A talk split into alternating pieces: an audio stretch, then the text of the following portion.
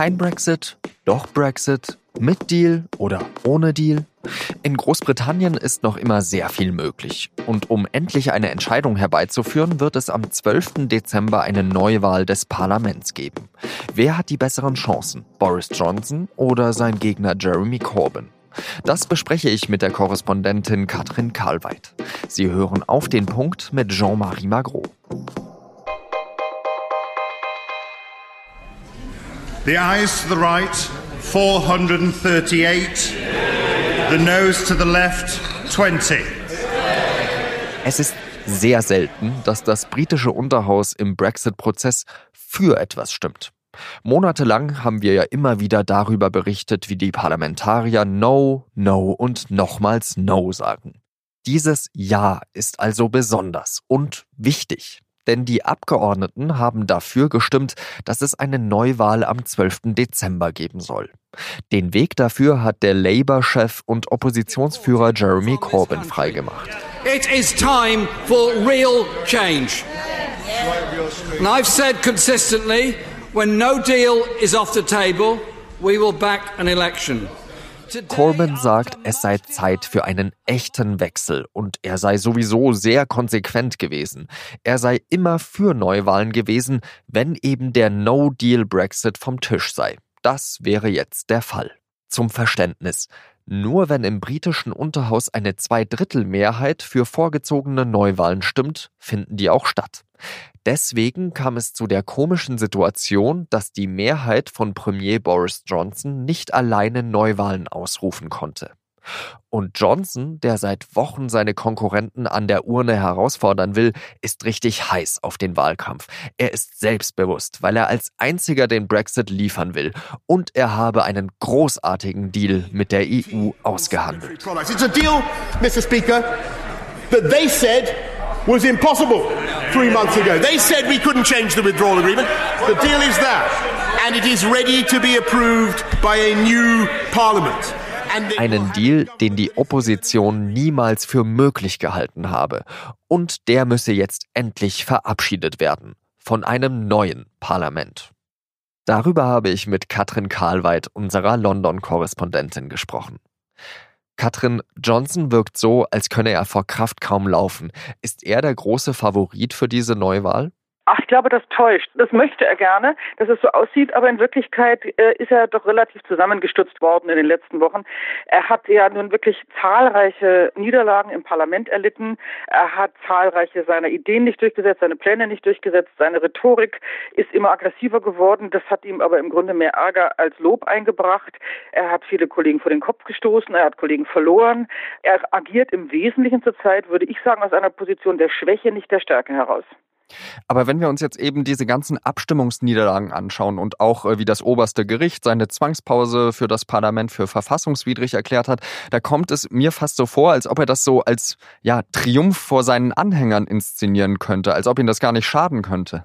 Ja, es gibt diese These, dass sein Berater Dominic Cummings, der ja auch die Leave-Kampagne im Grunde sich ausgedacht hat und der neuerdings in der Downing Street sitzt mit äh, Johnson, seit, er, seit der Premier ist, dass der im Grunde das alles geplant habe, dass viele dieser Niederlagen im Grunde eingeplant gewesen seien, um mit dem Vorwurf, die Opposition hat mich behindert, das Parlament hat den Brexit verhindert, ich habe gewollt, aber seht her, man lässt mich nicht, jetzt muss das Volk mir helfen, etc., um mit dieser ganzen Taktik eine größere Mehrheit einzusammeln.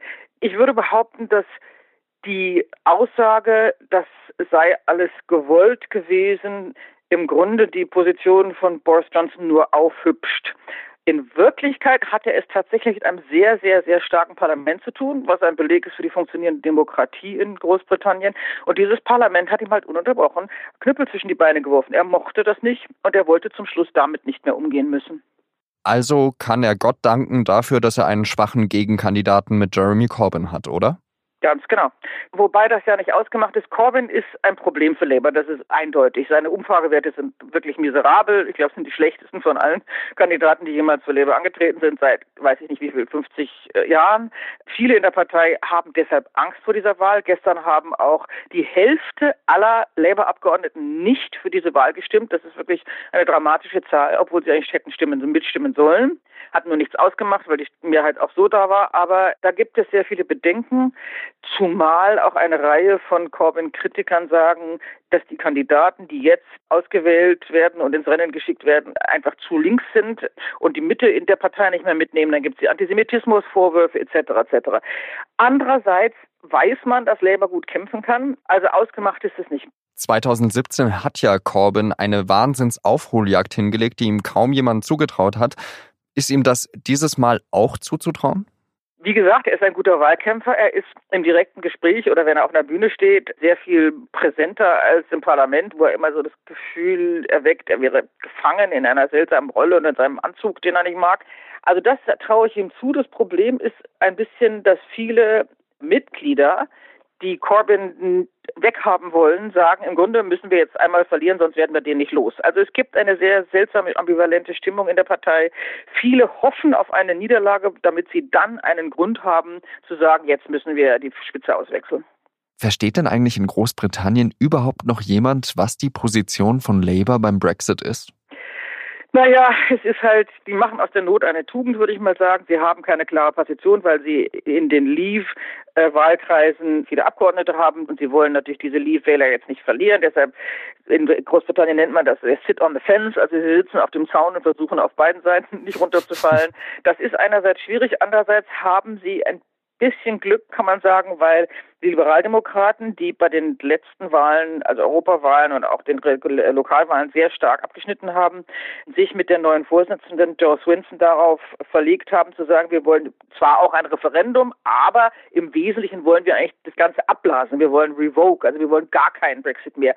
Andererseits gibt es viele, die sagen, naja, so radikal will ich es jetzt auch nicht und ich will meine Freunde, meine Nachbarn, die Leave gestimmt haben, ja irgendwie auch nicht verlieren.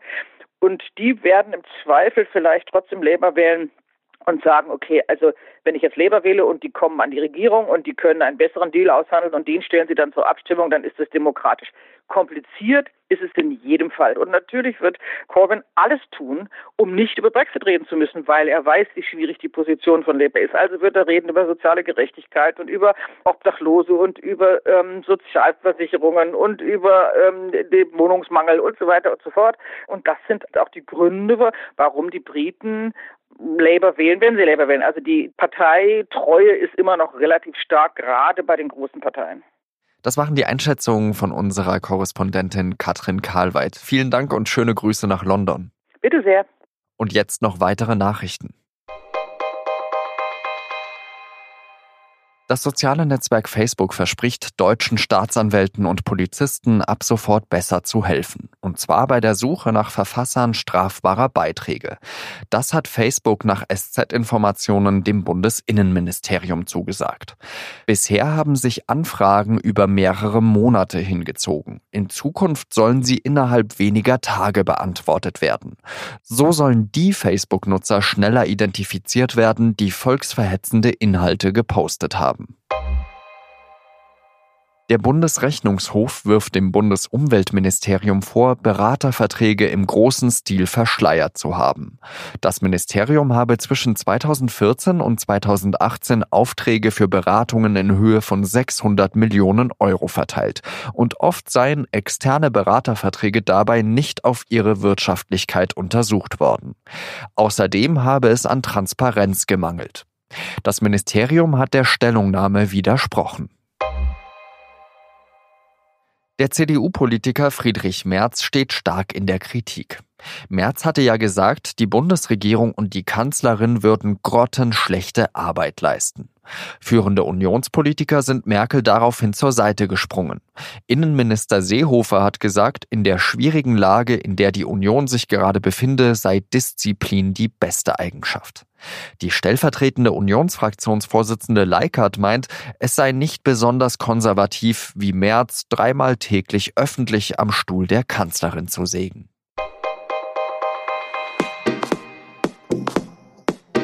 In unserem wöchentlichen Recherche-Podcast Das Thema geht es an diesem Mittwoch um die Raubkunst. In der Kolonialzeit wurden ja viele Kulturgüter gestohlen, geraubt oder getauscht. Das Ergebnis? Noch heute stapelt sich in deutschen ethnologischen Museen Kunst aus Afrika. Und nicht immer ist sie dort am besten aufgehoben. Das war auf den Punkt. Redaktionsschluss war 16 Uhr. Danke, dass Sie zugehört haben und bis zum nächsten Mal. Adieu.